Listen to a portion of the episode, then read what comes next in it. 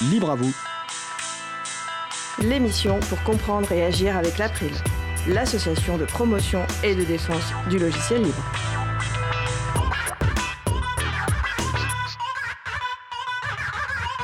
Bonjour à toutes, bonjour à tous. Vous êtes sur la radio Cause Commune 93.1 FM en Ile-de-France et partout dans le monde sur le site causecommune.fm.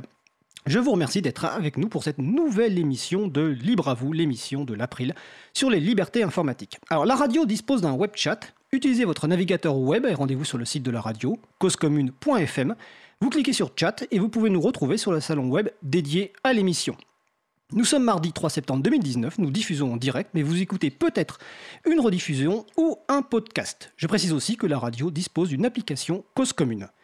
Donc soyez les bienvenus pour cette nouvelle édition de Libre à vous, la troisième saison.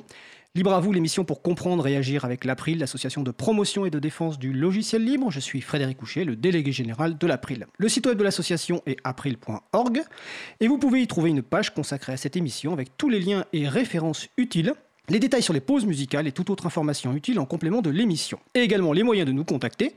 Donc n'hésitez pas à nous faire des retours pour, pour nous indiquer ce qui vous a plu, mais également des points d'amélioration. Nous espérons que vous avez passé un bel été. Nous sommes ravis, vraiment enchantés de vous retrouver. Et si vous découvrez l'émission avec cette saison 3, nous espérons que vous l'apprécierez. Vous pouvez retrouver les podcasts des émissions passées sur le site de la radio, causecommune.fm, et sur le site de l'April, april.org. Nous vous souhaitons une excellente écoute. Alors, nous allons commencer par le programme de l'émission. Nous commencerons par des annonces de rentrée, avec notamment des nouveautés concernant cette nouvelle saison de Libre à vous, et par la première chronique de Luc, qui sera intitulée La Pituite de Luc. Un peu de mystère. D'ici 10 à 15 minutes, nous aborderons notre sujet principal, et nous avons l'honneur de recevoir la Gendarmerie nationale, l'occasion d'avoir son retour d'expérience sur une migration à grande échelle vers le logiciel libre, de la bureautique au système d'exploitation. En fin d'émission, nous aurons la chronique de Xavier Berne, journaliste à Next Impact, à la réalisation de l'émission aujourd'hui, Patrick Creusot. Bonjour Patrick. Bonjour tout le monde et bonne émission. Merci Patrick. Alors comme à chaque émission, nous allons vous proposer un petit quiz. Je vous donnerai les réponses au cours de l'émission. Vous pouvez nous proposer les réponses sur le salon web de la radio, euh, donc sur causecommune.fm ou via les réseaux sociaux. Alors, première question. Quel projet libre a fêté ses 15 ans cet été, plus particulièrement le 10 août?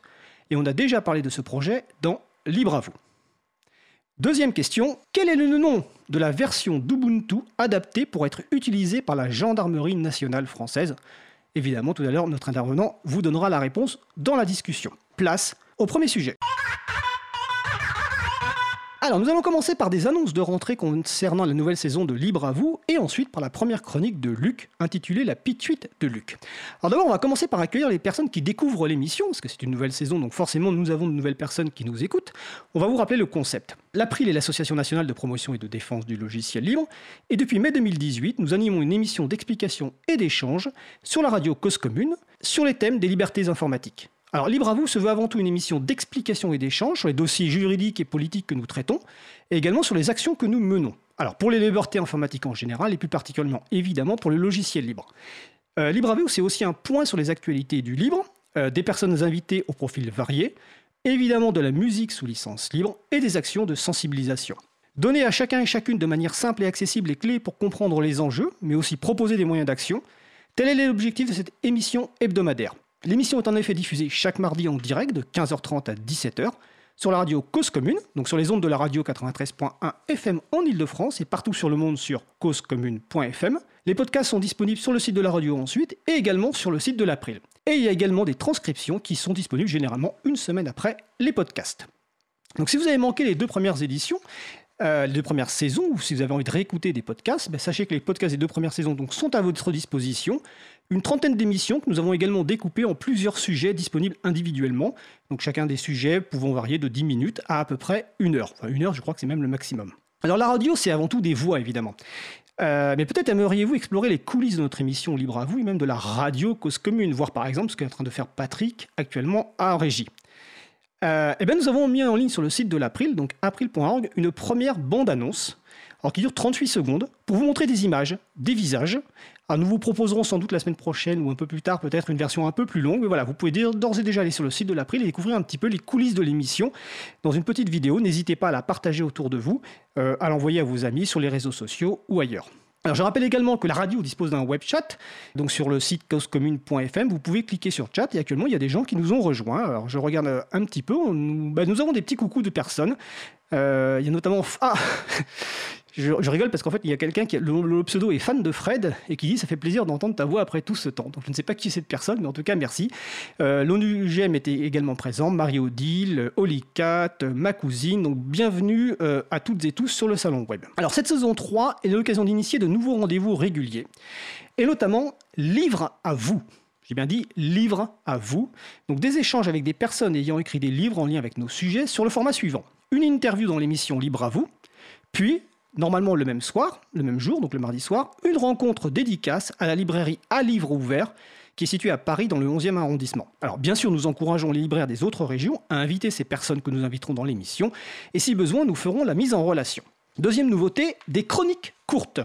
Alors vous connaissez l'équipe des chroniques de l'April ou 10-15 minutes environ, tout à l'heure il y aura Xavier Berne, mais là on initie un nouveau sujet avec des chroniques courtes, 3 minutes maximum, au format billet d'humeur, pastille, en gros, une lecture libre, décalée, voire humoristique de l'actualité. Et en effet, lors de la dernière émission de la saison 2, nous avions lancé un appel à candidature, donc pour rejoindre l'équipe euh, des personnes qui font des chroniques dans l'émission.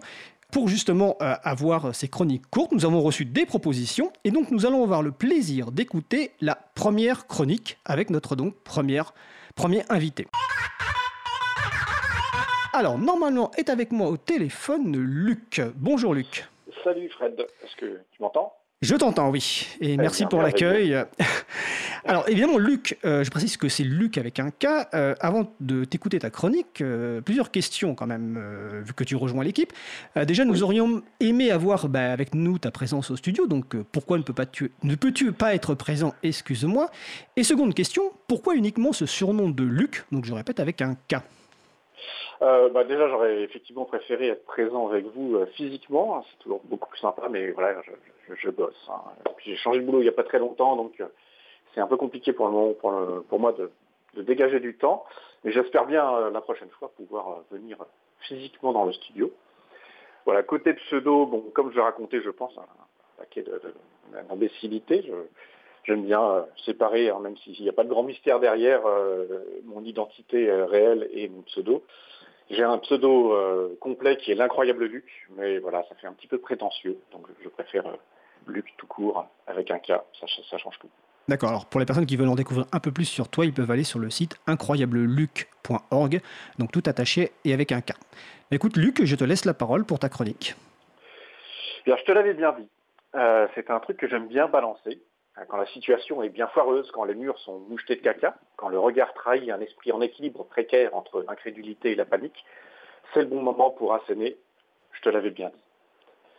D'accord, c'est mesquin, mais bon, si on l'avait bien dit et que c'est resté sans effet, on ne peut pas nous accuser de n'avoir rien tenté. Oui, on profite d'un moment de faiblesse pour appuyer là où ça fait mal, mais bon, voilà, on a chacun nos petits travers. Certains donnent généreusement le cancer à leurs proches par le tabagisme passif, d'autres maximisent leurs chances de les broyer dans leur bagnole en roulant comme des cons. Il y en a même qui font les deux en même temps. Alors je peux bien me permettre ce petit accès de mesquinerie, euh, qui ne blesse que l'ego, et faire mienne cette citation d'Homère, attention, c'est facile de critiquer, mais c'est plus amusant de se moquer. Alors je précise que la citation, c'est Homer Simpson, hein, pas Homer, le poète grec, qui a démontré que libre n'est pas gratuit au 8e siècle avant l'hypothétique naissance de Jésus-Christ. Enfin, je crois. Euh, j'ai peut-être pas tout compris. Alors pourquoi parler de ça maintenant? Parce que la Cour des comptes s'est penchée cet été sur le service public du numérique éducatif. Elle s'est notamment exprimée sur ce qu'elle désigne avec des guillemets le plan tablette. Ça avait beaucoup fait râler les libristes et les défenseurs des libertés numériques de tout poil à l'époque. Le plan tablette consistait pour l'essentiel à distribuer généreusement le dernier machin technologique à la mode, sans aucun plan pédagogique particulier. La Cour des comptes aurait dû l'appeler plan verroterie numérique et digital, même avec des guillemets, c'est plus précis. Cette absence totale de vision du ministère de l'Intelligence n'a pas été perdue pour tout le monde. Bien entendu, les GAFAM ont fourni un matériel proprio, gavé au DRM, centralisé, contrôlé comme il se doit. Ils ont pu ainsi placer les données personnelles des élèves à leur portée. Si le ministère n'a pas de vision, ce n'est pas une tare dont on peut accabler ses copains de classe GAFAM. Eux savent où ils vont. Au final, ce plan verroterie numérique digital, c'est plus le ministère offrant des clients aux GAFAM que le ministère offrant des tablettes aux élèves. Je me demande parfois s'il n'y a pas un vrai souci de masochisme dans les ministères. Peut-être ne pondent-ils ces plans foireux et ignorent les critiques argumentées qu'on leur adresse que dans le but de se faire étrier par la Cour des comptes quelques années plus tard. J'imagine qu'ils en discutent actuellement le midi à la cantine avec une petite, lueur lubrique dans l'œil et une tache de mayonnaise au niveau du pectoral droit. T'as vu ce que la Cour des comptes nous a mis? Ah oui, on a vraiment pris cher. En conséquence, nous autres libristes et autres militants des libertés numériques devrions contribuer à leur plaisir trouble et leur asséner de vidéos, on vous l'avait bien dit. ajouter une couche à leur plaisir honteux ne peut que nous faire remonter dans leur estime. Peut-être nous écouteront-ils un peu plus, peut-être qu'on pourrait leur faire découvrir d'autres types de plaisirs honteux, comme j'avoue que j'ai installé Steam sur mon GNU Linux, j'ai Alexa dans mon salon, du coup je n'ai de conversation sérieuse que dans la cuisine, ou j'ai tout mis chez Apple parce que je crois qu'une boîte qui prend tout mon argent ne va pas en plus me voler ma vie. Il n'aurait alors plus besoin de se faire fouetter par la Cour des comptes et on pourrait peut-être offrir aux enfants une éducation numérique qui se respecte.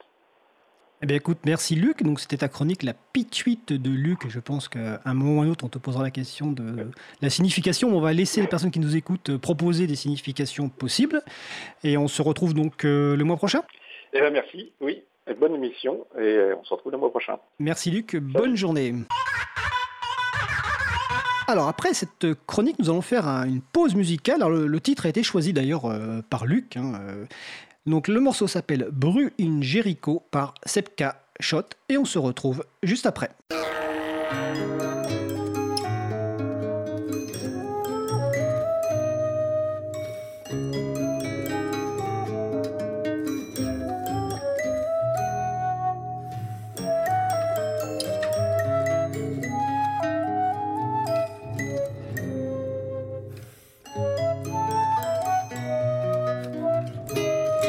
Cause commune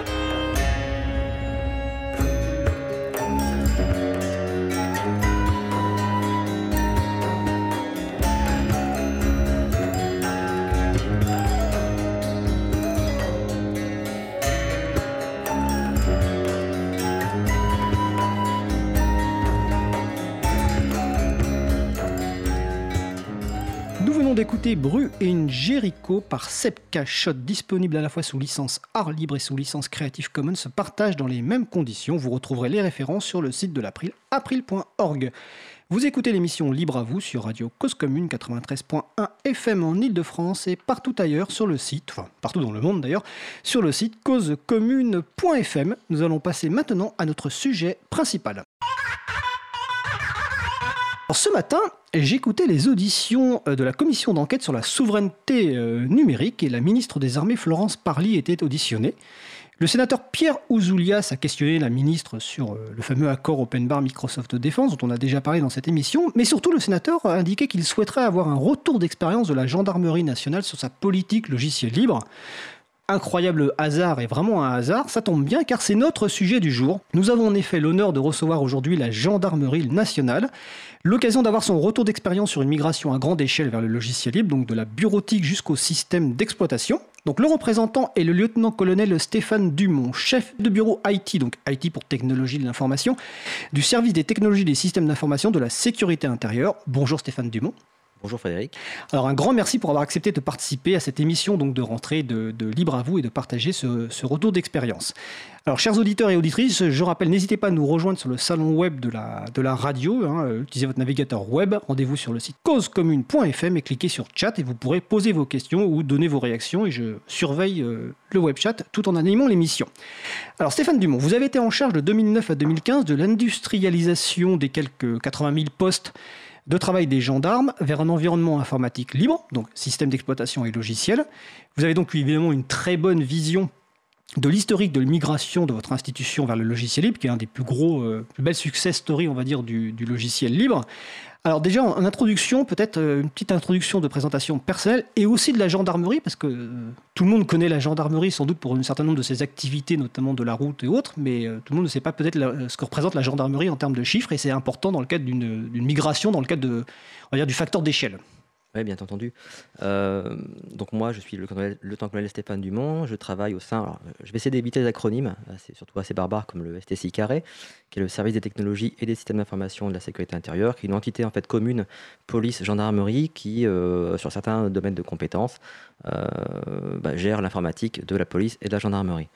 Donc j'ai effectivement euh, mené la migration de euh, d'OS, enfin d'OS, système d'exploitation propriétaire, vers le euh, système d'exploitation libre. On y reviendra peut-être. Hein, voilà, on précisera. à 100% en fait libre.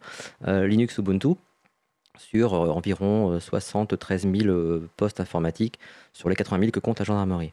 Alors, gendarmerie nationale, c'est 100 000 personnes d'actives et environ 30 000 réservistes. Donc ça fait quand même 130 000 personnes qui sont réparties sur environ 4 300 sites distants, en métropole comme en outre-mer, avec des débits réseau assez, euh, assez divers et variés, puisqu'on peut aller de la brigade à 5-6 euh, personnels euh, en milieu rural, avec un débit assez, limité, en passant par le site d'état-major central avec un tuyau assez, conséquent, et qui comprend environ 2000 personnes.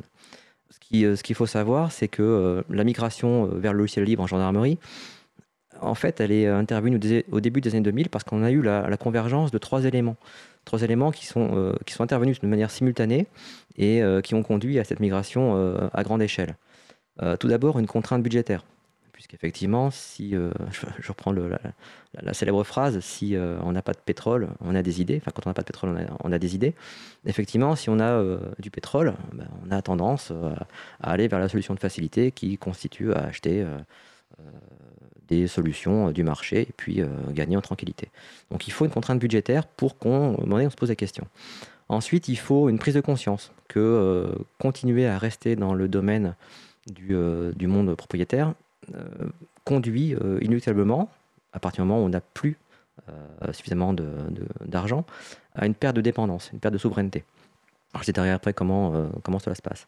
Et enfin, le troisième élément, et tout aussi important, il faut que euh, les, grands chefs, à commencer par le, DSI, donc le directeur des, euh, euh, des systèmes d'information, donc le patron de l'informatique et de l'IT en, règle générale, au sein d'une entité, d'un grand groupe, ainsi que le directeur général soit à la fois promoteur, sponsor et vraiment en, soutien des équipes techniques pour que la, migration continue à se passer bien au, fil des années. Parce que vous le verrez, c'est quelque chose de, de très longue haleine. Euh, migration euh, logicielle libre. D'accord, on va justement en revenir en détail. Donc là, c'est début des années 2000. Est-ce qu'il y a une date précise de, de, réflexion ah. pour se donner une idée? Non, début des années 2000, en fait. Ce qui s'est passé, c'est que euh, avant les années 2000, on avait un, réseau informatique qui, est, qui reliait uniquement les sites d'état-major, donc au niveau du département, de la région et le site central à, à, Paris. Et qui comprenait environ 10 000 personnes. Et c'est ces gens, enfin ces personnels avaient accès à de nombreux services informatiques, mais partout ailleurs, donc ces 90 000 autres personnels de gendarmerie, le maillage territorial principal de gendarmerie, n'avaient accès à rien. Et bah, à un moment donné, on s'est posé la question de relier entre eux tous ces, tous ces personnels, toutes ces, ces brigades de gendarmerie, et on s'est rapidement aperçu que euh, bah, le passage de 10 000 personnels avec environ 120 sites distants à 100 000 personnels avec 4 300 sites distants euh, constituait un passage à l'échelle qui, euh, d'un point de vue budgétaire, si on restait sur la même solution propriétaire telle qu'utilisée avant les années, le début des années 2000, conduisait, conduisait à une explosion en fait du, du, coût, de, du coût, voilà, coût de licence directe, mais aussi les coûts induits par pas mal de, de choses différentes. Euh, donc à ce moment-là, euh, on s'est posé la question, effectivement. On s'est dit, bon, bah, est-ce qu'on va engager l'argent pour euh, continuer à, payer simplement pour avoir le droit d'exister, le droit de continuer à évoluer, le droit d'être protégé aussi par les, solutions propriétaires, je ne remets pas en cause, hein, ça marche très très bien, c'est super efficace. En termes de sécurité informatique, c'est aussi très très bien. Mais pour continuer à, vivre et à évoluer dans le temps, il faut continuer à payer. Voilà. Et euh, à un moment donné, ben, on n'avait pas assez d'argent, parce que le passage de 10 000 à 100 000 constituait un gap qui se chiffrait à l'époque en, dizaines de millions d'euros. Donc euh, on a préféré investir différemment et euh, amorcer un, virage vers, vers le logiciel libre.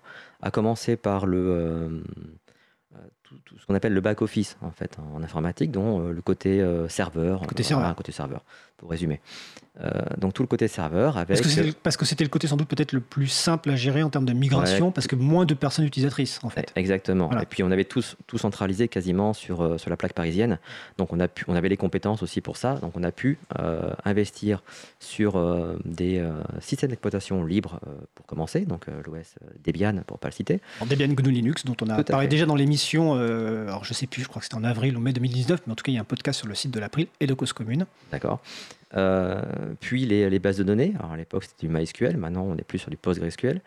Euh, et puis, tous les logiciels en fait, qui, euh, concouraient à ce back-office, hein, côté, côté serveur. et puis, à un moment donné, on s'est intéressé au poste de travail. Mais pour passer au poste de travail. Ah, attendez, ah.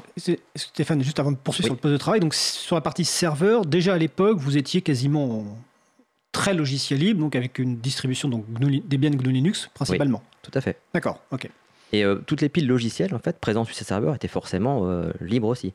Donc euh, tous les serveurs d'application, serveurs web, tout Exactement, ça, les bases de données, etc. Exactement. Tout, est, tout, est parti vers, vers le libre. D'accord. Mais par contre, il y a l'enjeu du poste de travail. Après, il y a eu l'enjeu poste de travail. Mais en fait, la question ne se posait pas à l'époque. La question se l'est posée en 2008. Donc vous allez me dire, mais qu'est-ce qui s'est passé entre 2000 et 2008 bah, Tout simplement, on, un, une des clés du succès de la migration vers le logiciel libre et euh, en gendarmerie, c'est pas l'OS en fait, c'est l'application. C'est-à-dire qu'il faut à un moment donné. Que, Donc c'est pas le système d'exploitation, mais c'est les logiciels utilisés au quotidien par les gens. Exactement, les logiciels utilisés au quotidien par les gens, qui euh, pour ce que j'appelle le socle, le socle commun. Donc en gros le navigateur web, le client de messagerie, la suite bureautique, le, lecteur multimédia aussi. Voilà, tous ces, ces, outils qui sont utilisés au quotidien par par, toute personne, en fait, quand on utilise un PC, tout simplement, euh, ces outils-là étaient propriétaires. Et euh, pour continuer à, les utiliser, bah, il fallait euh, toujours payer un peu plus. Pour toujours payer à chaque fois, à chaque mise à jour. tout à fait, c'est une forme de rente, hein, quelque part, pour bénéficier des mises à jour. Et, Ou de raquettes je préfère le terme de rente, voilà, vous comprenez aisément pourquoi. Mais c'est.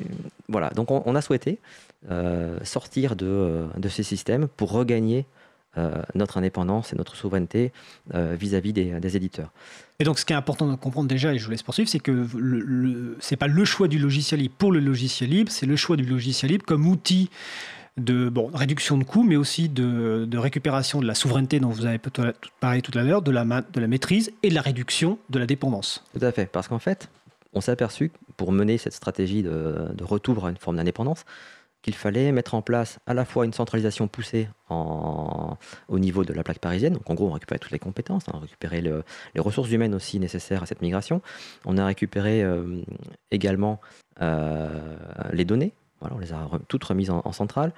Euh, on a récupéré aussi la gestion des applications, parce que certaines applications ont été développées localement. Donc ça, on s'est aperçu rapidement que euh, cette forte hétérogénéité euh, était difficile à gérer par du logiciel libre et qu'il fallait centraliser absolument les applications pour réussir la migration. Et donc je suppose que l'idée c'était que sur le poste de travail d'avoir des applications légères, type navigateur web, qui permettraient de se connecter à des serveurs. Et l'idée c'était de, de, rendre tout modulaire en fait. C'est-à-dire que chaque euh, brique logicielle, chaque pile logicielle employée euh, devait être respectueuse des normes et standards et être modulaire. C'est-à-dire qu'au niveau interopérabilité, devait. Euh, c'est un peu un jeu de Lego en fait quelque part. C'est-à-dire qu'à un moment donné, si j'ai une brique qui ne me plaît pas, pour la changer avec une, par une autre. on peut la changer par une autre. Et pour arriver, enfin pour pour arriver à, cette, parfaire cette stratégie, en fait, cette volonté-là, bah, le logiciel libre en fait est le mieux placé parmi l'ensemble des, logiciels pour pouvoir euh, satisfaire ce, besoin. Alors les progiciels ne sont pas non plus écartés, hein, puisqu'on a des progiciels qui euh, comprennent... Qu'est-ce que vous appelez un progiciel? Un progiciel, c'est un logiciel sur l'étagère euh, propriétaire que nous utilisons pour, pour des besoins très spécifiques. Je pense notamment, c'est pas un secret, à, SAP. qui est notre progiciel de gestion intégrée, donc pour tout ce qui est gestion des, des, personnels, l'organisation et même maintenant de la solde, qui est un progiciel, certes, donc libre, donc on est euh, dépendant des montées de version notamment, on continue à payer effectivement pour, pour ça, mais qui euh, s'est adapté à notre écosystème et à cette stratégie justement de euh, respect des normes et standards. Donc on a un client léger basé sur le logiciel Mozilla Firefox qui permet d'accéder à SAP, alors que ce n'était pas le cas au moment où on a fait le choix de passer d'Internet Explorer à Mozilla Firefox notamment donc c'est le fournisseur qui s'est adapté à vos exactement, besoins. Exactement, et pas l'inverse. Et ce qui permet quand même de préciser quand on parle donc de la migration de, de la gendarmerie nationale vers le logiciel libre que c'est pas donc du 100%, même si on y reviendra. Il reste encore des briques euh, propriétaires, comme vous venez de le dire. Exactement, que ce soit du côté du back-office, d'ailleurs, comme sur le poste de travail.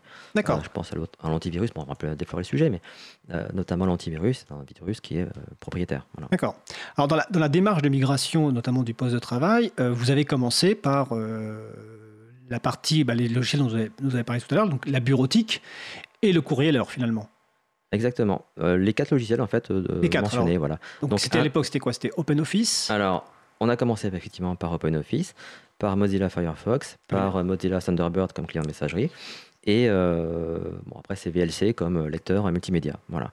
ça a été les quatre briques de base, sachant qu'on se base aussi sur le, alors j'allais dire LibreOffice, euh, lapsus révélateur, effectivement, à l'époque OpenOffice, pour euh, notre logiciel de rédaction de procédure, qui est en fait euh, une surcouche Java qui sert d'interface utilisateur et qui permet de pré-remplir des, des, templates, des, modèles de documents, de procès-verbaux en l'occurrence, grâce à un, format ouvert. Je vois un magnifique euh, poster euh, en, face de moi avec marqué format ouvert pour quoi faire. Mais effectivement, on est basé sur l'open le, euh, document, le format open document. Qui est un format ouvert normalisé par l'OASIS et qui est notamment utilisé par OpenOffice et LibreOffice maintenant. Tout à fait. Voilà. Vous avez employé un mot important, c'est normaliser en fait. À partir du moment où on respecte la norme et standard, effectivement, de facto, on devient interopérable et on, c'est gage de gage d'indépendance. Et à partir du moment où les, éditeurs de, logiciels, qui soient propriétaires ou libres, euh, implémentent correctement le standard, ce qui n'a pas forcément été le cas, par exemple, du standard de Microsoft au XML, où les implémentations n'étaient pas forcément conformes complètement à la, entre guillemets, à la norme. Tout à fait. Et puis, on pourrait revenir sur la façon dont la norme était obtenue, mais c'est un autre, autre sujet.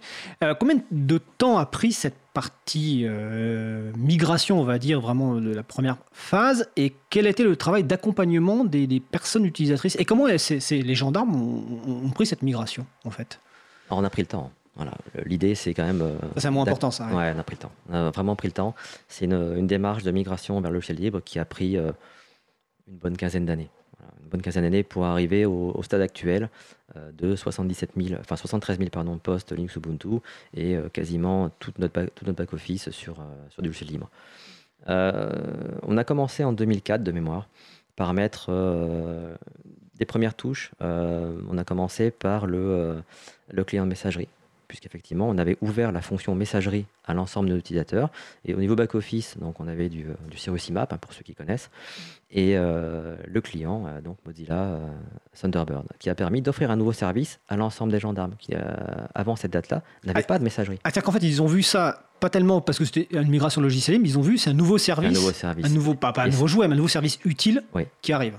Et en fait, l'apport de nouveau, ça c'est un, c'est un élément important également. À chaque fois qu'on a fait soit une migration vers le logiciel libre, soit euh, une, nouveauté, euh, il y a eu un apport euh, significatif, fonctionnel. pour le travail du gendarme au quotidien. Donc Thunderbird est arrivé avec l'arrivée de la messagerie interpersonnelle et organique, donc en gros la messagerie de commandement et la messagerie personnelle, au profit de l'ensemble des gendarmes. Et ça, c'était une grosse nouveauté. Alors il a fallu convaincre effectivement ceux qui étaient qui avaient déjà une, messagerie de rester pendant un temps sur euh, un logiciel propriétaire. Euh, et puis la, migration s'est faite euh, au, fil des années vers, vers Mozilla Thunderbird. Donc ça, c'est la première, étape. Ensuite, je, crois que c'était en 2006, mais j'en suis, moins sûr maintenant, on a migré le, navigateur web. Donc on est passé sur Mozilla Firefox. Et là encore, on est arrivé avec une nouveauté fonctionnelle. Simplement l'accès à Internet de manière un peu filtrée quand même, puisqu'on ne fait pas n'importe quoi lorsqu'on est gendarme sur Internet, euh, de manière filtrée, l'accès à Internet depuis le poste de travail, chose que n'avaient pas les gendarmes auparavant. Et pour ça, ils étaient contraints de passer par le navigateur Firefox. Donc euh, je vous garantis qu'en une semaine... Euh, oui, l'adoption a été faite. L'adoption a été rapidement, enfin même très rapidement faite. Et à chaque fois, il a fallu trouver un, apport fonctionnel, une nouveauté, qui a permis de favoriser l'acceptation et la conduite du changement par, par, par tous nos gendarmes. Alors, toute cette migration, mais je voulais se penser, c'est une question, toute cette migration a été faite euh, uniquement avec des, des, services, enfin du personnel interne, ou est-ce que vous avez fait appel à des prestataires? Non, c'est essentiellement de, euh, de l'internalisation. D'accord. Pareil pour. Euh, c'est bien d'externaliser, mais quand on externalise, généralement, c'est qu'on est pris par le temps ou qu'on n'a pas les compétences pour le faire soi-même. Et quand on a une stratégie de, de souveraineté, d'indépendance, il y a quand même un minimum euh, à internaliser pour pouvoir rester maître de ce qu'on considère comme le cœur même du, système d'information. Donc c'est le cas pour tout ce qui est back-office quasiment. Euh, et pour ce qui est poste de travail, euh, effectivement, ça a mis un petit peu de temps, mais maintenant on a internalisé la compétence. Et je ne vous cache pas que pour gérer environ 80 000 PC, dont 7000 Windows quand même, hein, parce qu'on n'est pas dogmatique, on est pragmatique en gendarmerie. Donc on a quand même conservé une part de, Windows, réduite à sa plus simple expression. Le, on a trois personnels en centrale, voilà, qui gèrent le poste de travail, qui l'administrent, qui le, qui le mettent à jour, qui, qui poussent les, les, mises à jour euh, par le réseau euh, de, de la gendarmerie. D'accord. Alors, donc ça, c'est la période, euh, les quatre fameux logiciels phares. L'environnement, les sites d'exploitation restent euh, Windows. Oui, toujours Windows. Et après, il y a l'étape, on va dire, euh, supplémentaire, qui est de migrer vers un système d'exploitation entièrement logiciel libre, ou en tout cas le plus possible entièrement logiciel libre. Et donc là, vous, vous faites le choix, alors vous allez nous expliquer pourquoi, de partir sur une distribution donc, qui s'appelle Ubuntu. Euh, alors que vos serveurs, je le rappelle, sont sous Debian et GNU Linux. Donc sur le poste de travail, par contre, vous partez sur Ubuntu. Alors quelle est la, raison rationnelle pour ce choix? Avant de répondre à votre question, je vais revenir sur un élément aussi important, c'est que euh, en 2008, on s'aperçoit, en établissant, euh, grâce à un logiciel libre d'ailleurs, dans lequel nous étions partie prenante de la communauté, donc le logiciel OSS Inventory, qui est un logiciel d'inventaire et déploiement de, de parc informatique, enfin sur le parc informatique, on a donc, euh, grâce à cet outil, établi une cartographie des applications et des, euh, des contraintes résiduelles qui nous empêcheraient éventuellement de passer à un OS euh, libre. Ou pas 100% libre. C'est un abus de langage quand je dis libre, effectivement. surtout face à un libriste comme vous. Mais donc à un OS libre. Et on a donc ce, besoin pour parvenir à déployer localement sur chaque brigade un PC. Donc un PC euh, sous Linux Ubuntu. Pourquoi cette distribution en particulier et pas Debian, Linux effectivement. Donc un PC par, euh, par unité qui a servi de, première approche et de première accroche auprès euh, de nos personnels. il a permis déjà de, voir que bah, Linux sur un poste de travail c'était largement acceptable, que ce n'était pas forcément disruptif par rapport à son environnement Windows. On a fait quelques adaptations, ceci, ceci étant dit. Et parce qu'on arrivait avec plusieurs services supplémentaires, notamment un service de partage de fichiers qu'il n'avait pas auparavant. Donc on a mis en place un serveur de fichiers, donc un partage Samba pour ceux qui connaissent, sur cette machine-là. Et de facto, cette machine-là, en plus, est arrivée avec euh, un écran. C'est pareil, ça, ça, peut paraître goody, ça peut pas être anecdotique, mais c'est super important. Avec un écran, euh, c'était pas 16 neuvième, mais euh, pas loin, euh, avec une machine assez retaillée, puisqu'on a pris une workstation, par un, un, desktop. Et cette machine, elle, Machine puissante et belle. Puissante, elle était belle, elle, était attractive. Voilà. Ça envoyait du rêve, comme dirait. Ça envoie du rêve. Les jeunes aujourd'hui. Exact, exactement, ça envoie du rêve. Et euh, cette machine-là, en fait, a été rapidement adoptée par l'ensemble des, des, personnels et nous a permis de, montrer que c'était possible d'avoir un système autre que le, système, euh, je dirais, majoritaire, euh, que ce soit chez eux comme à l'époque en gendarmerie. Donc un OS Microsoft pour ne pas, le citer. Et alors pourquoi le, ça c'est un prérequis qui nous a permis de s'apercevoir que concrètement l'acceptation du changement pour l'utilisateur était possible assez facilement en fait. En tout cas, il n'y avait pas de problème euh, vraiment majeur dans la migration ultérieure. Euh, d'autant plus que euh, pour l'emploi au quotidien de, des applications métiers, comme on avait fait le choix de tout webiser, ou presque, bah, en fait, via le navigateur, ils avaient accès à la même chose, que ce soit sous Windows comme sous Linux. Via le client messagerie, Thunderbird, ils avaient la même chose, le même rendu en fait visuel sous Linux comme sous, euh, comme sous Windows. Via VLC, c'est la même chose. Via OpenOffice à l'époque, c'était la même chose.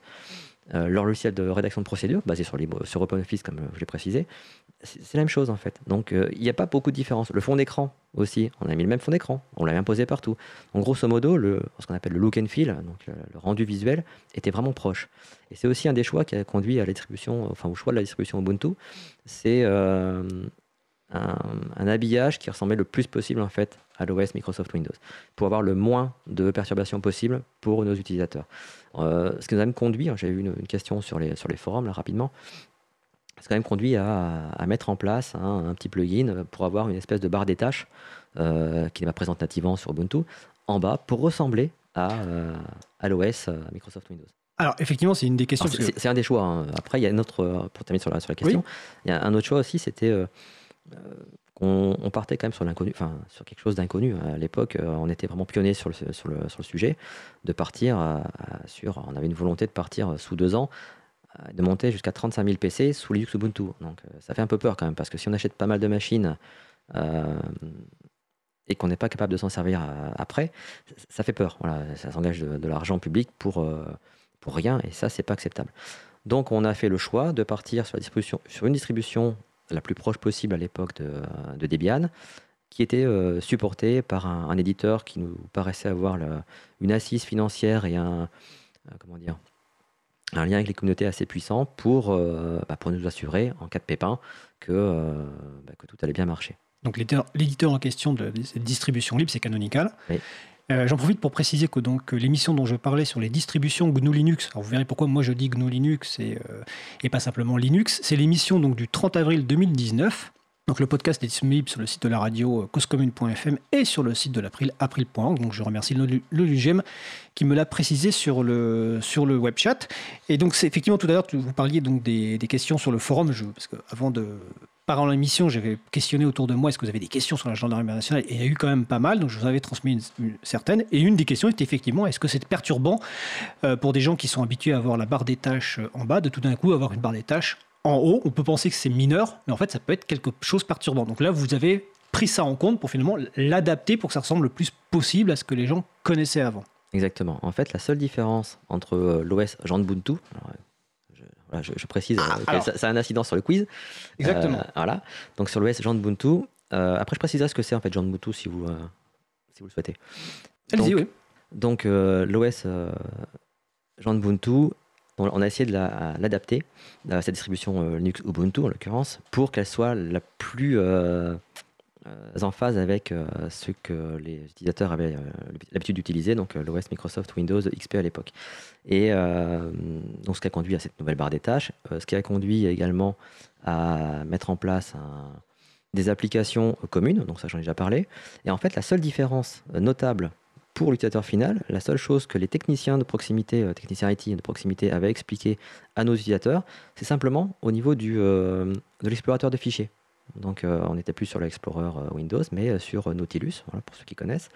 Donc sur Nautilus pour sur Linux Ubuntu et que ça changeait un petit peu fondamentalement, parce qu'il n'y avait plus le C2 points, le D2 points, le E2 points, les partages réseau un peu euh, à la sauce Microsoft, mais qu'on avait euh, bah, simplement un, slash home pour, euh, pour les initiés et, quelque part une façon d'ordonner ces, données assez simple en fait et assez intuitive.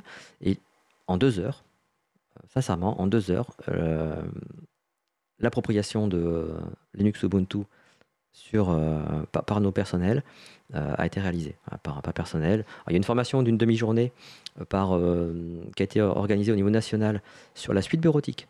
en l'occurrence, parce qu'effectivement, c'est pas tout à fait pareil. Donc à l'époque, en plus, OpenOffice n'était pas aussi mature qu'actuellement les euh, LibreOffice.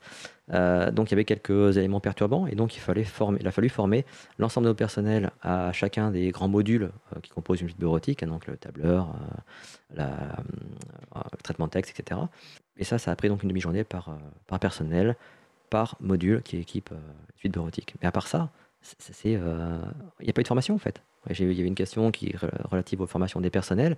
On n'a pas formé nos personnels ça s'est fait naturellement dans la continuité de, euh, euh, dans la continuité en fait, tout au long des, euh, années de, cette migration. D'accord. Migration sur la, durée, ce qui peut expliquer aussi cet aspect. On va faire une petite pause musicale. Nous allons écouter, alors je cherche, ah oui, Musica Libre par San Blas Posse et on se retrouve juste après. El creador necesita un de derechos necesita su estatuto de trabajadores.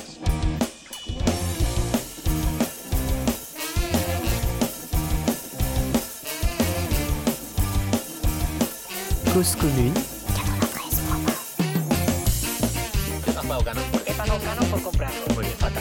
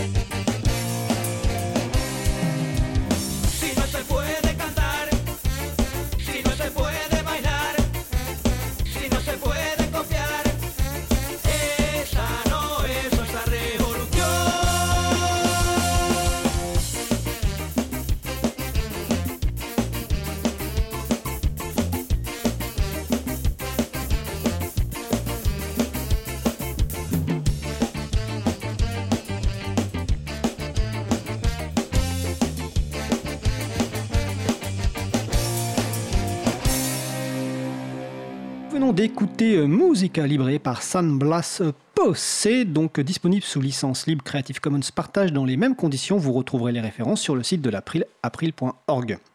Vous écoutez l'émission Libre à vous sur Radio Cause Commune 93.1 FM en Ile-de-France et partout ailleurs sur le site causecommune.fm. Nous allons donc poursuivre notre échange euh, avec Stéphane Dumont sur la migration de la gendarmerie nationale.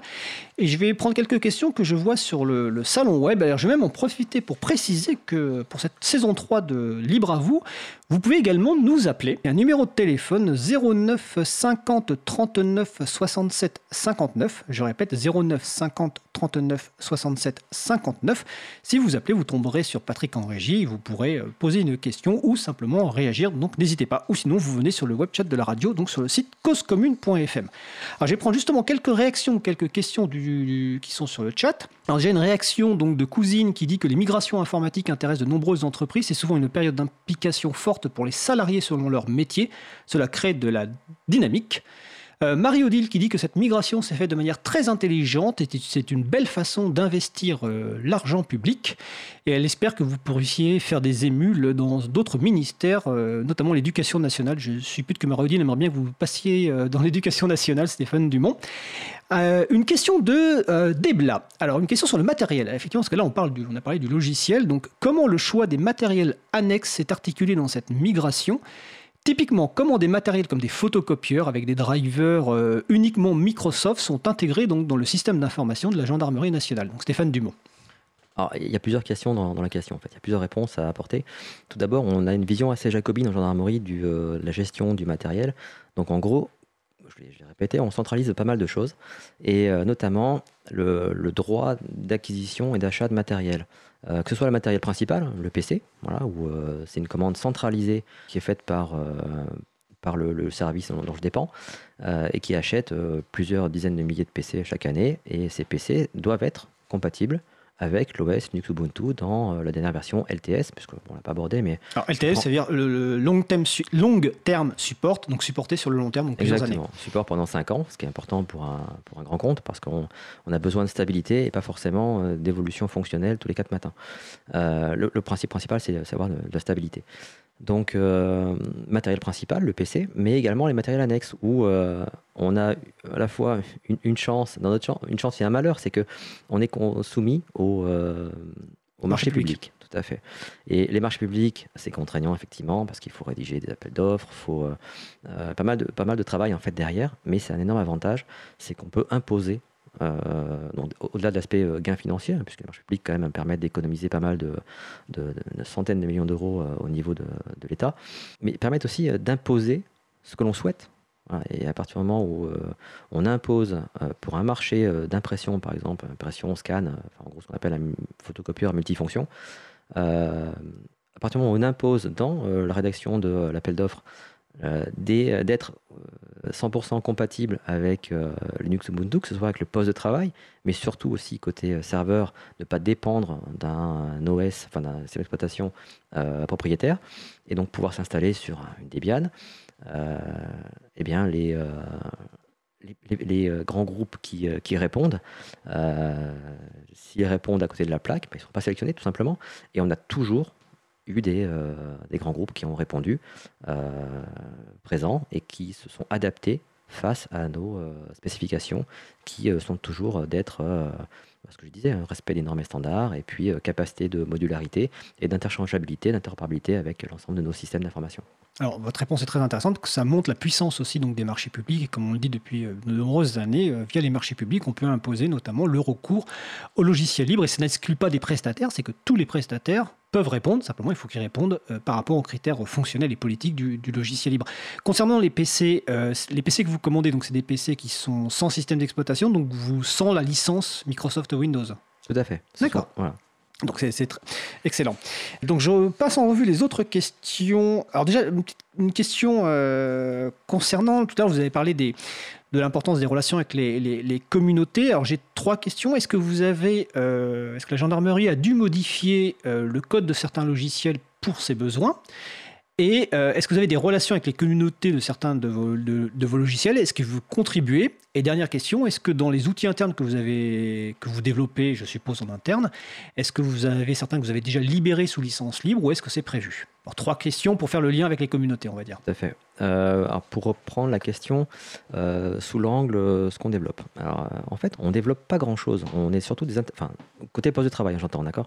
On intègre beaucoup de, beaucoup de choses, mais on développe pas beaucoup. Par contre, euh, indirectement, en fait, comme on prend contact avec les, euh, communautés, euh, je pense notamment à Mozilla Firefox, hein, on a des contacts récents d'ailleurs, qui sont, intéressés, fortement intéressés par notre retour d'expérience également, avec VLC, puisque on a notamment pas mal de, de vidéoprotection en fait, ou de vidéosurveillance euh, dont les, vidéos sont saisies dans un cadre judiciaire qu'on doit exploiter. Et souvent, le logiciel qui permet de lire le, flux vidéo propriétaire et ne fonctionne que sur un OS propriétaire. Donc ça nous met un peu, parce qu'on n'a pas beaucoup d'OS propriétaires en gendarmerie. Donc pour ça, on essaye généralement d'ouvrir le flux vidéo par VLC. Mais parfois, VLC n'arrive pas à lire ce flux vidéo. Simplement pas parce qu'il ne le peut pas, mais parce que la ligne de, commande en fait, qui est passée euh, ne correspond pas. Donc on a une prestation euh, avec VLC qui permet euh, d'intégrer ces, formats vidéo propriétaires pour être lu nativement sous VLC. Et après, c'est intégré en fait dans la version N plus 1 de, de, VLC. Et toutes ces contributions-là, en fait, sont vraiment indirectes. C'est-à-dire on a, on investit en fait dans des prestataires extérieurs externes qui vont modifier le code applicatif et après ce code bien sûr est reversé à la communauté. On n'a euh, aucune volonté de, de, ne pas reverser le code à la communauté. Quand, vous dites bien sûr, je suis pas sûr que ce soit la politique de, de tout le monde. C'est une bonne politique, mais c'est pas forcément naturel pour toutes les personnes de dire à son prestataire, non seulement vous faites la modification parce qu'on en a besoin, mais en plus vous la reversez à la communauté parce que c'est un travail supplémentaire quand même de l'intégrer dans, dans le processus, on va dire, du, du logiciel d'origine. C'est vrai, mais c'est l'argent public. Donc, euh, ah, nous sommes d'accord. Il s'agit d'argent public. À un moment donné, si ça profite à tout le monde, c'est mieux. D'accord, nous, nous, sommes tout à fait d'accord. Euh, une petite question technique. Quelle version de Genbuntu euh, êtes-vous actuellement, sachant qu'Ubuntu doit être en version donc 19.04, si je me souviens bien? On est basé sur les versions LTS. Donc je, je rappelle. Ah voilà. Donc on est actuellement sur Ubuntu 16.04 euh, et on a amorcé depuis environ 3-4 euh, mois la migration vers Linux Ubuntu 18.04. Euh, sachant que la fin de support de la 16.04 est fixée 5 ans plus tard, donc en avril 2021. On a jusqu'en avril 2021 pour amorcer pour la migration vers la, la distribution 18.04 LTS. D'accord. Alors, je, passe en vue les questions du salon. Alors, une question, alors, je ne sais pas si vous pourrez répondre. Est-ce que vous utilisez le correcteur grammatical Grammalect et est-ce que vous aimeriez qu'il soit plus facilement installable en étant sous forme de paquet ou directement intégré au logiciel, notamment euh, bureautique? Et question liée, ah, qui est intéressante, qui on parlait tout à l'heure d'interopérabilité. Est-ce que le fait d'utiliser des logiciels, alors je reprends la question alternatif, euh, vous pose des problèmes dans les échanges de documents? Et comment cela a-t-il évolué sur les années? Puisqu'on parle d'une migration qui a presque 20 ans. Alors, pour répondre à la première question sur Grammalect, euh, alors je suppose fortement que c'est euh, quelqu'un du, euh, du SIL, donc le socle interministériel du logiciel libre, voilà, qui a, je ne pourrais pas posé, dire, je posé la question. je, soupçonne fortement quelqu'un du SIL d'avoir posé la question, puisqu'effectivement, c'est parmi la suite LibreOffice, enfin, comme annexe à la suite LibreOffice, souvent le, le, plugin, alors je ne sais plus si on dit plugin pour, pour LibreOffice, mais Grammalect est, est préconisé dans le cadre du un greffon peut-être un greffon je sais plus comment on appelle ça donc euh, la réponse est non. Euh, mais effectivement ça peut être une bonne option. C'est vrai que nativement on n'y pense pas forcément euh, puisque les, retranscriptions doivent être fidèles en fait au, à ce qui est dit. Donc parfois bah, les gens font des fautes de grammaire. On doit retranscrire fidèlement ce que disent les gens et pas corriger de nous-mêmes pour faire du bon français en sachant que ça peut avoir parfois son importance. Oui effectivement oui. voilà. Donc pour les, les besoins, euh, je dirais en état-major, en interne, d'échange interne, pourquoi pas. Mais sinon, euh, ça n'a pas forcément euh, d'intérêt immédiat. En tout cas, ça peut être à l'étude, effectivement. Bon, j'en prends note. pour le second point, effectivement, c'est un, un, combat permanent, en fait. L'échange de documents avec les, les, prestataires externes. Parce qu'en interne, c'est bah, bouclé. en interne, c'est bouclé. C'est ah, bouclé, mais c'était compliqué. Hein. Et c'est toujours compliqué. On a toujours des résistances internes, puisqu'on a toujours quand même quelques packs office qui, ah oui qui, existe, existe pour des besoins très spécifiques, euh, parfaitement justifiés d'ailleurs, mais euh, qui existent et, Et donc, il faut quand même continuer à, parfois se, battre pour imposer le format Open Document en lieu et place d'autres formats. D'accord. Et la principale difficulté, effectivement, sont les partenaires extérieurs. Mais globalement, j'observe depuis plusieurs années un, comment dire, un lissage, une atténuation de la différence entre les, formats. Et euh, on a de moins en moins de difficultés pour euh, exploiter les formats un peu exotiques que l'on rencontre euh, parfois. Voilà. D'accord. Alors, avant la fin de l'émission, on va évidemment parler des, bénéfices, des enseignements et puis des, des, projets, mais je ne peux pas passer sous silence totalement un, sujet qui est l'open bar Microsoft Défense. D'autant plus donc qu'en 2016, il y a eu un, Alors déjà parce que c'est un sujet que l'April suit depuis de très nombreuses années, et c'était même le sujet de notre première émission en mai 2018. Et euh, déjà, bon, la, migration de la, gendarmerie nationale au début des années 2000 a, généré des choses très positives côté du ministère de la Défense à l'époque, notamment la première directive logicielle du ministère de la Défense de 2006 qui préconisait en tout cas le recours au logiciel libre. Et puis en 2016, donc, il y a eu un reportage dans Cache Investigation sur l'open bar Microsoft Défense, et euh, notamment il a été révélé un document daté de 2006, dans lequel il est écrit, donc un document interne de la gendarmerie, que le choix des logiciels libres sera potentiellement vécu par Microsoft comme une nouvelle menace à son monopole, et que cette situation peut justifier aujourd'hui, donc en 2006, des actions ciblées pour empêcher ou discréditer la politique de la gendarmerie en matière de poste de travail. Alors, ma question est simple, est-ce que la gendarmerie ou vous-même euh, avez-vous subi des pressions, donc soit par Microsoft, soit plus tard peut-être par le ministère de la Défense? Alors vous comprendrez aisément qu'en tant que militaire, j'ai un devoir de réserve et que je ne pourrais pas répondre à cette question, tout comme je ne euh, l'ai pas fait d'ailleurs à, l'occasion de l'émission Cache Investigation, puisque j'ai été interviewé euh, par, l'équipe en fait lors des tournages à, l'époque, euh, alors que j'étais en fonction sur, sur, le terrain, en opérationnel. ce que je peux dire, c'est que euh, le choix en fait du euh, ministère de, la Défense à l'époque, maintenant ministère des Armées, il est, euh, peut être compréhensible. Enfin, je peux le comprendre. C'est-à-dire qu'à un moment donné, il y a, un choix qui, qui est fait de, bah, de continuer à utiliser des produits qui sont fonctionnellement satisfaisants et euh, bah, à partir du moment où on, décide de continuer dans, cette, démarche, euh, bah, ça a du sens d'avoir un, contrat euh, dit open bar. Maintenant, c'est pas le choix qu'a fait la gendarmerie, clairement. Voilà.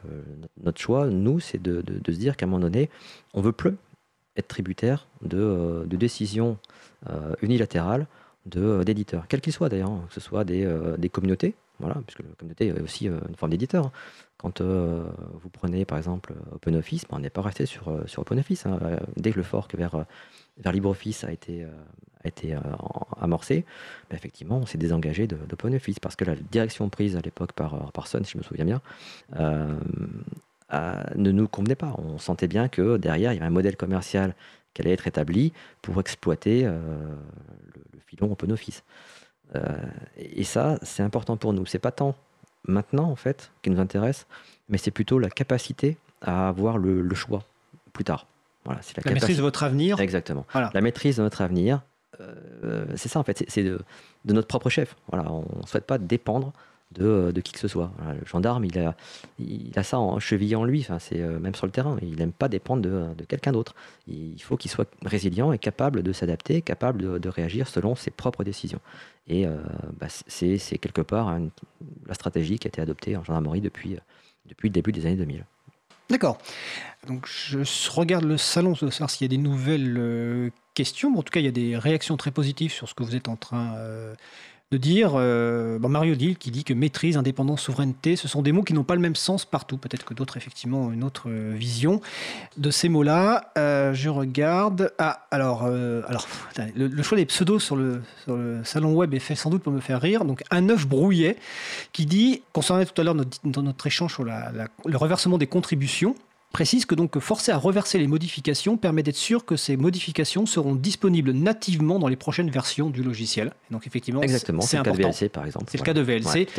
c'est le cas aussi de modifications parce qu'on est, euh, on est aussi euh, membre de communauté et euh, on l'a été pour OCS Inventory, donc j'en ai parlé tout à l'heure, c'est un logiciel d'inventaire de, parc et de télédéploiement logiciel. Même si maintenant on a passé un peu la main, mais à l'époque, bah, tous les développements qui étaient faits étaient reversés à la communauté.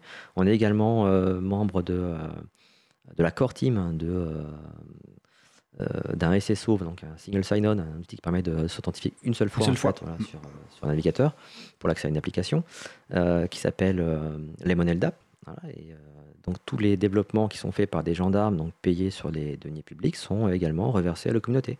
Donc ça c'est important en fait, ça fait partie de, l'ADN de la gendarmerie d'un point de vue informatique.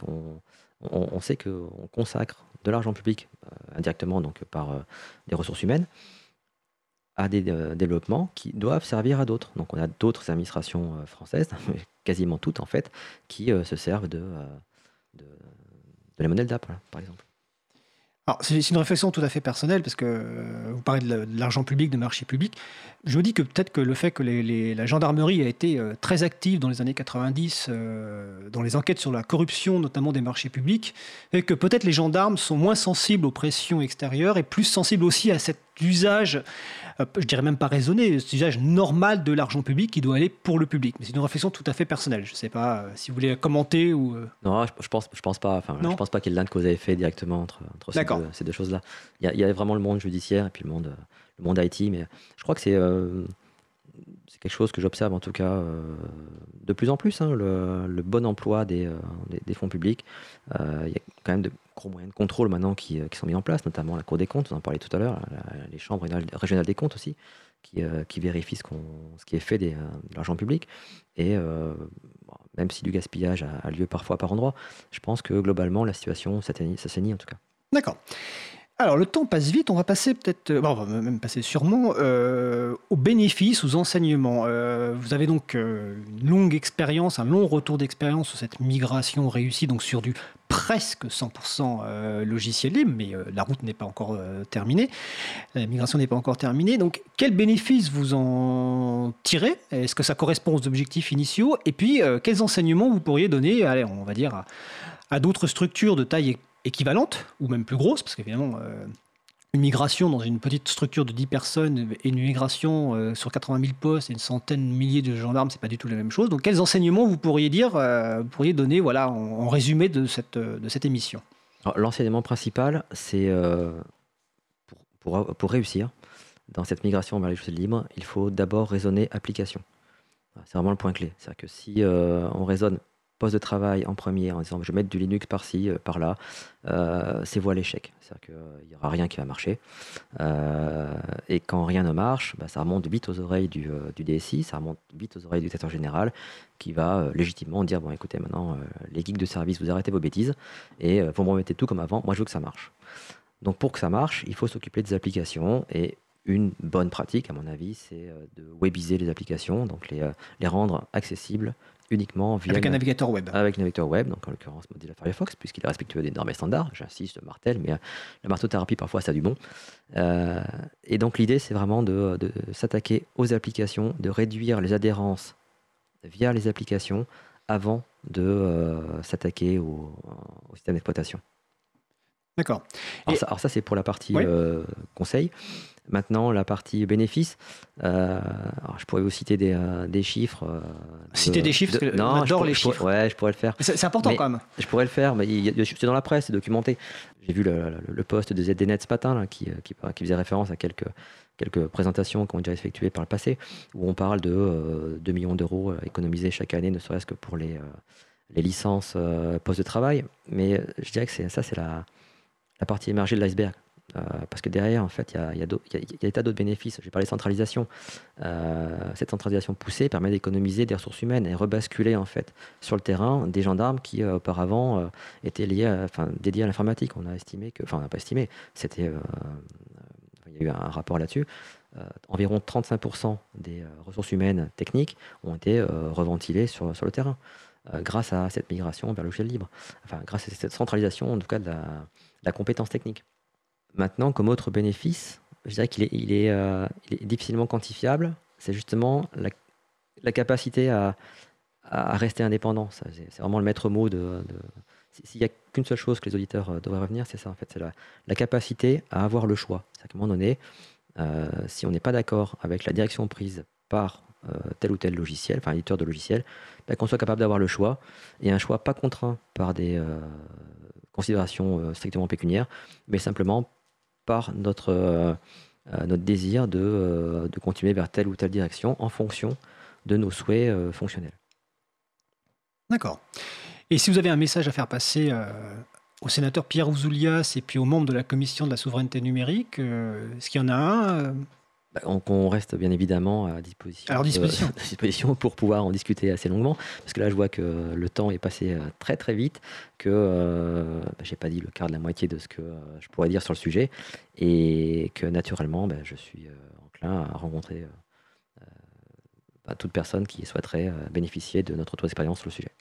de toute façon, on aura l'occasion de vous réinviter pour reparler de, ce sujet et puis de, parler de ce que vous vouliez parler et que vous n'avez pas eu l'occasion d'aborder, ou peut-être même de, sous forme de débat avec d'autres structures euh, de même taille ou de parler de migration. En tout cas, bon, c'est très, très très intéressant. Et puis je vous remercie encore une fois de ce, retour d'expérience, qu'en 2016, vous n'aviez pas pu parler euh, pour la télévision, bah, pour cause commune, vous pouvez parler. Je vérifie quand même sur le salon web s'il y a des questions ou des remarques. En tout cas, il y a pas mal de félicitations pour cette action de la, de, la, gendarmerie nationale et cette migration sur, euh, sur le long terme. En tout cas, bah, écoutez, Stéphane Dumont, euh, grand. Mais, ah, il y a des cris. Voilà, merci la gendarmerie. Voilà, quelqu'un qui. c'est toujours, agréable à entendre, effectivement. Et euh, je, enfin, au-delà, de ma simple personne, en fait, moi, je suis, je suis qu'un maillon de la, chaîne. Hein. J'ai vécu la j'ai piloté l'industrialisation uniquement de la partie poste de travail, mais pour tout le reste, en fait, c'est euh, une équipe entière, enfin des équipes entières qui ont travaillé et œuvré en, la matière et euh, qui ont eu l'appui, j'insiste aussi, des différents euh, DSI, donc patrons d'informatique de la gendarmerie, ainsi que des différents directeurs généraux qui se sont succédés au fil des années tout au long de cette migration. Et ça, c'est primordial aussi. C'est-à-dire effectivement, le, soutien de la hiérarchie dont vous parliez tout à l'heure euh, est fondamental. Il est fondamental. Il est fondamental pour éviter euh, bah, des retours arrière parce que des choses ne fonctionnent pas ou parce que euh, d'un point de vue financier ça passe pas ou parce qu'on n'a pas les RH, parce que ça prend du temps, parce que les gens râlent, parce que, parce que, parce que plein de choses en fait. D'accord. Il faut avoir foi en fait en, la stratégie et, et, conserver cette ligne directrice quoi qu'il advienne en fait. Bah, c'est une très belle conclusion. Je remercie donc de nouveau Stéphane Dumont, donc, qui est chef de bureau IT, donc technologie de l'information, du service des technologies et des systèmes d'information de la sécurité intérieure et qui a fait partie de, l'équipe qui a mené cette migration de la gendarmerie, nationale vers le logiciel Migration évidemment euh, qui se poursuit. Écoutez, merci, Stéphane et bonne merci journée. À vous. Merci à vous. Au revoir. Nous allons faire une pause musicale.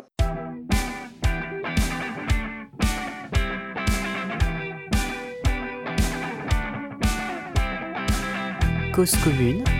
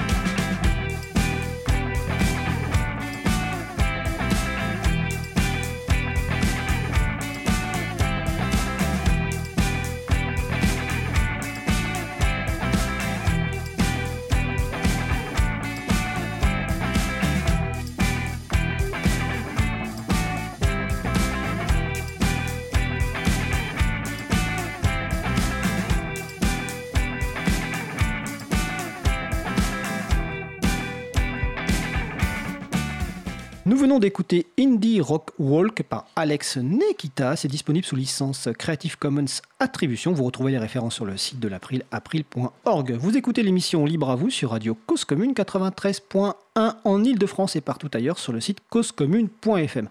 Alors, avant de passer au sujet suivant, on va faire une petite incise parce que Patrick Henry vient de me dire qu'on a eu un appel téléphonique avec une question d'une personne.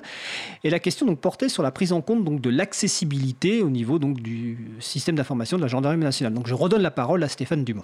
Alors, effectivement, ça a été pris en compte, puisque avec le euh, référentiel général d'accessibilité pour les administrations, donc le, V3, depuis 2015, on a euh, pris en compte euh, la situation de euh, handicap euh, visuel euh, pour refondre un peu les applications de nos applications web centrales.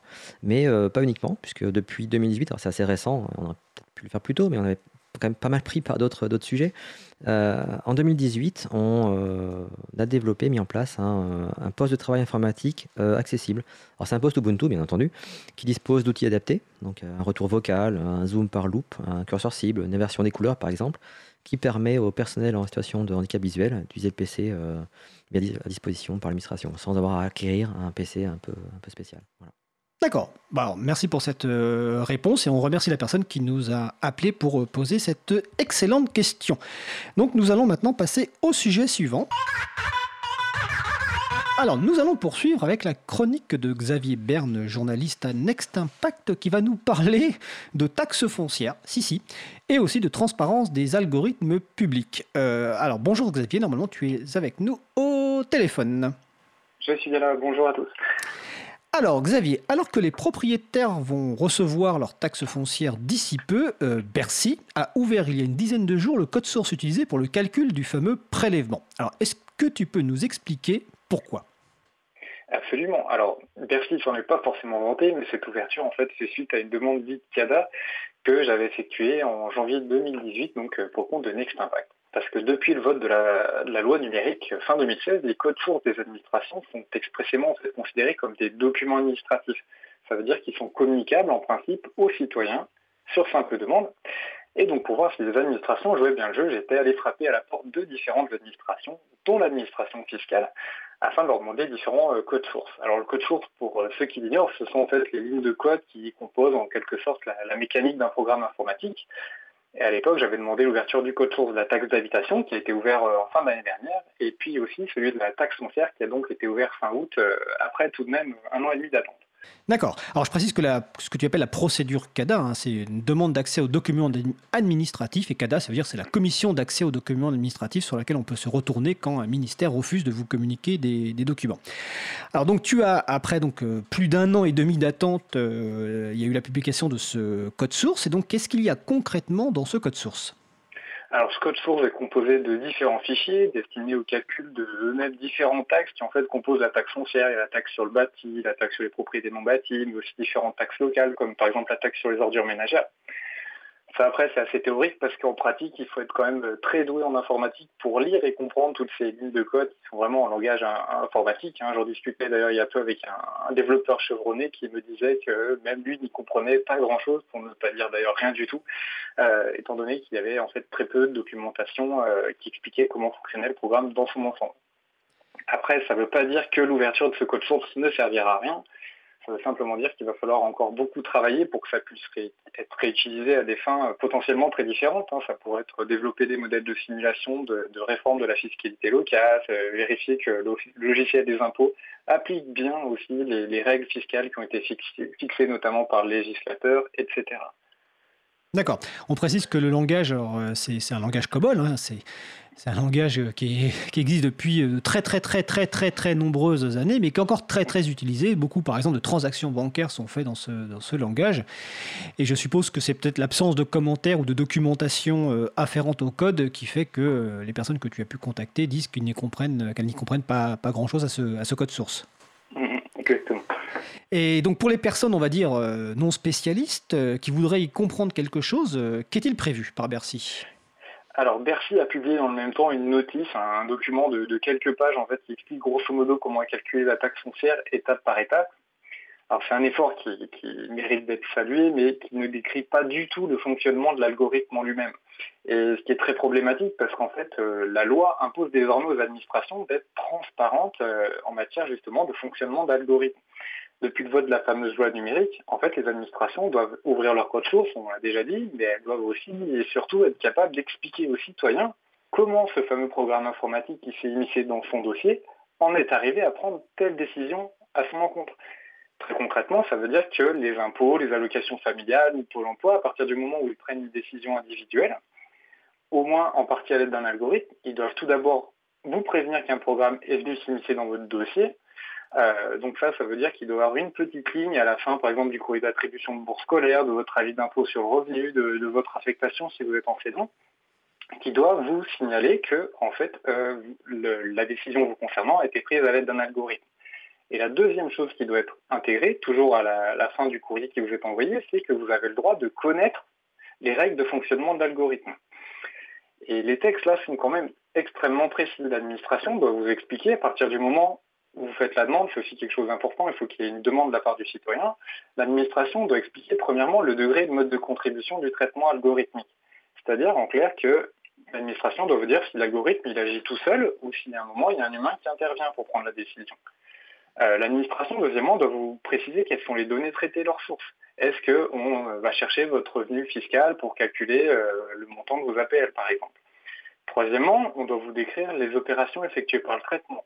Euh, sur la taxe foncière, par exemple, euh, on voit bien qu'il euh, y a des valeurs locatives qui sont multipliées par des taux d'imposition, il peut y avoir différents dégrèvements, etc. Et enfin, et c'est probablement le plus important, c'est que l'administration doit expliquer les paramètres de traitement appliqués à la situation de l'intéressé. C'est-à-dire que l'administration doit vraiment vous fournir une, une explication qui est individualisée sur votre situation qui vous est propre.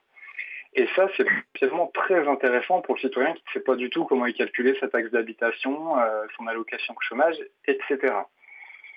Tout ceci est bien beau, mais le gros problème, c'est que ça fait deux ans quasiment jour pour jour que cette obligation est entrée en vigueur, puisqu'elle est entrée en vigueur le, 1er euh, septembre 2017.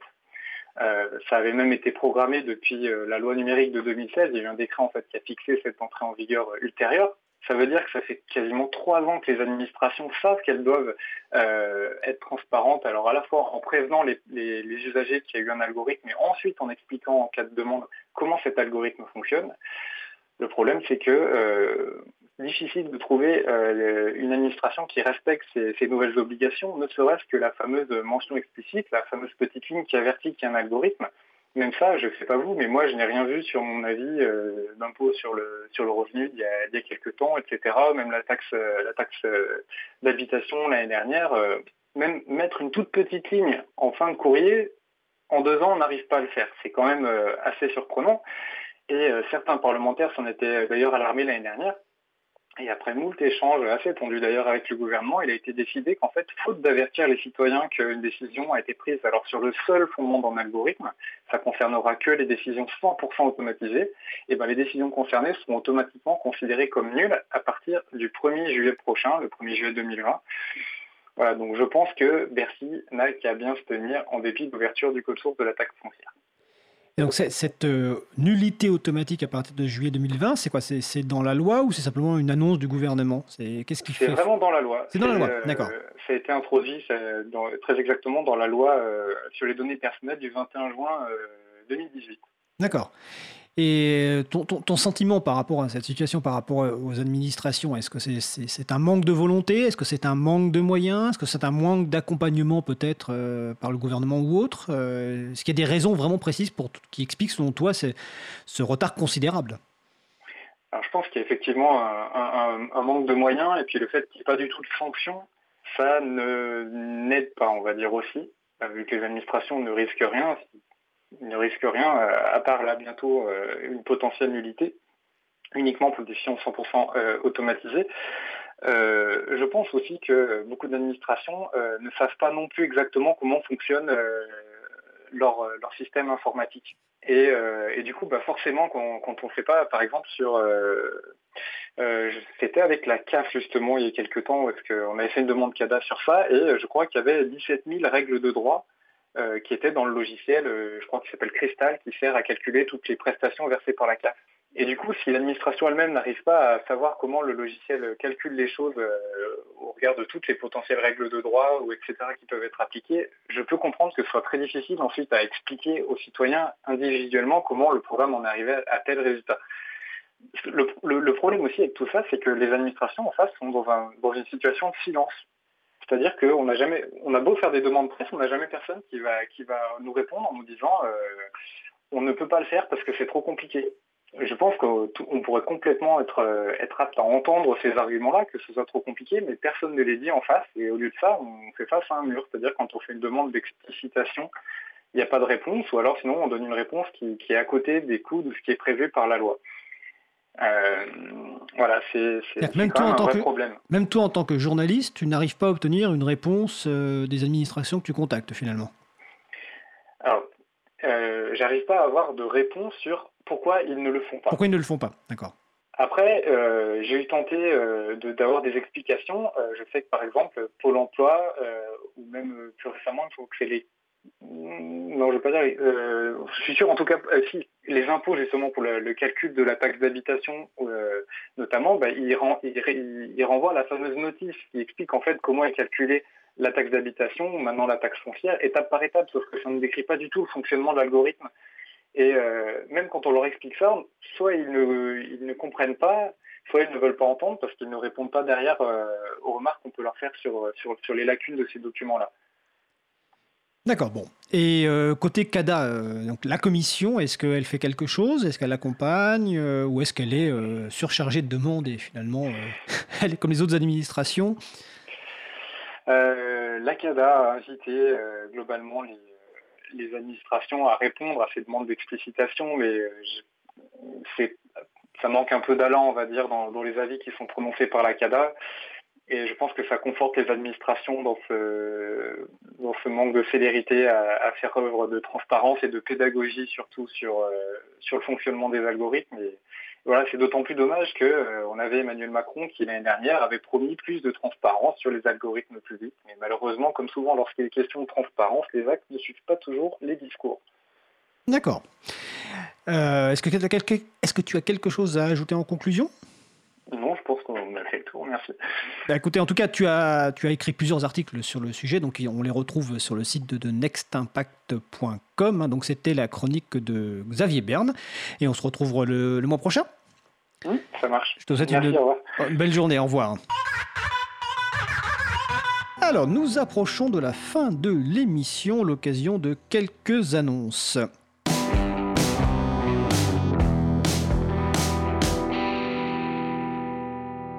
D'abord la réponse euh, au quiz, parce qu'on a répondu à, l'une des questions, mais pas, mais pas la première. La première question, c'était quel projet libre a fêté ses 15 ans cet été, le 10 août? Et je vous avais dit, indiqué que nous avions déjà parlé de ce projet dans Libre à vous. Eh bien, c'est OpenStreetMap le projet de cartographie libre. Et je vous précise que nous consacrerons une deuxième émission à OpenStreetMap, donc le 24 septembre 2019. C'est le lendemain de leur, un petit peu de leur réunion mondiale.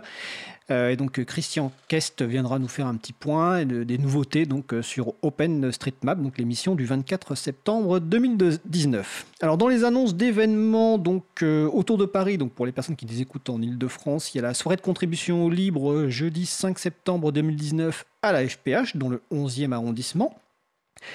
Ce samedi 7 euh, septembre, vous avez le premier samedi au carrefour numérique de la Cité des sciences et de l'industrie, donc notamment l'occasion de découvrir des distributions euh, GNU Linux comme bah, Ubuntu, mais aussi Debian et d'autres. Donc c'est de 14h à 18h à la Cité des sciences et de l'industrie. Le site web c'est premier-samedi.org.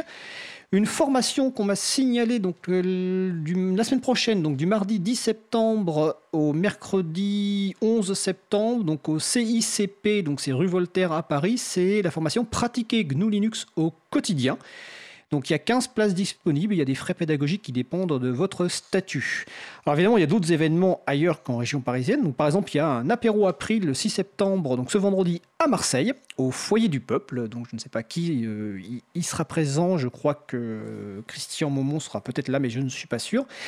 Euh, en tout cas, n'hésitez pas à passer voir les, membres de l'April présents sur place. Et bien sûr, tous les autres événements sont disponibles sur le site de l'agenda du libre. Euh, comme il me reste un petit peu de temps, bah tiens, c'est rare qu'on soit en, avance. Je rappelle que euh, la radio a une boîte vocale. euh, pour faire connaître votre travail, pour si vous avez envie de parler d'un projet important ou simplement de déclamer un, poème ou d'un projet qui, vous tient à cœur, vous pouvez appeler le 01 88 32 54 54 33. Donc c'est le numéro de la boîte vocale de Radio Cause Commune. Je crois que la durée maximale des messages, si je me souviens bien, c'est une dizaine de minutes et je ne sais pas quand est-ce qu'ils seront diffusés à l'antenne, ça dépendra de, de, l'équipe de la radio. Je regarde, est-ce qu'on ce qu'on a d'autres annonces? Si, ben, je vais vous rappeler donc, euh, dans les nouveautés, donc, ben, nous avons les, les, chroniques courtes. Je vous rappelle la disponibilité donc, de la bande-annonce vidéo donc, qui est sur le site de l'April, april.org, que je mettrai euh, également euh, sur le site causecommune.fm. C'est un peu l'occasion de découvrir les, les visages. Vous verrez notamment sur la vidéo, ben, le, visage est, est de ma collègue Isabella Vanni, euh, de Noémie Berger, donc qui fera sa chronique euh, la semaine prochaine. Vous avez aussi Denis Dordogne de, l'April et de Infini. Vous avez Christian Momont de l'April. Vous avez Étienne Gonu. Donc l'occasion un petit peu de découvrir. Bon, c'est une vidéo courte. Nous mettrons en ligne une vidéo un peu plus longue, peut-être une minute trente, deux minutes bientôt. Et peut-être une version un peu plus longue encore, cinq minutes, pour vraiment montrer comment ça se passe ici. Parce qu'effectivement, les gens nous ont demandé, mais comment ça se passe derrière les micros, euh, voilà, etc. Euh, comment vous êtes habillés euh, et tout. c'est un peu le mystère de, la voix. Donc voilà, c'est la, bande-annonce de l'émission Libre à vous et qui est donc disponible sur le site et que je vous encourage évidemment à voir et puis à transmettre très largement. Alors notre émission se termine, je vais remercier les personnes qui ont participé à l'émission. Donc Luc, euh, Xavier Berne de Next Impact, le lieutenant-colonel Stéphane Dumont, aux manettes de la régie aujourd'hui Patrick Creusot, merci Patrick, euh, un grand merci également bah, à l'équipe de, de, la radio Cause Commune, que ce soit Olivier Grieco, euh, Quentin Hernandez, etc., qui s'occupent notamment bah, voilà, des locaux, qui nous préparent euh, plein de choses, qui traitent aussi les podcasts. Ah, bah, j'avais oublié de parler des traitements des podcasts, mais ça sera pour la semaine prochaine. Euh, donc vous retrouverez sur notre site web april.org et sur le site de la radio causecommune.info.fm euh, toutes les références utiles. Euh, N'hésitez pas à nous faire des retours euh, pour indiquer ce qui vous a plu, mais aussi des points d'amélioration. Donc la prochaine émission aura lieu en direct mardi 10 septembre à 15h30. Notre sujet principal portera sur l'apprentissage de la programmation pour les enfants. Ce sera exceptionnellement une émission déjà enregistrée parce que l'une des intervenantes a repris l'école tout simplement ce mardi, donc elle n'était pas disponible. Nous vous souhaitons de passer une belle fin de journée. On se retrouve en direct mardi 10 septembre et d'ici là, Portez-vous bien.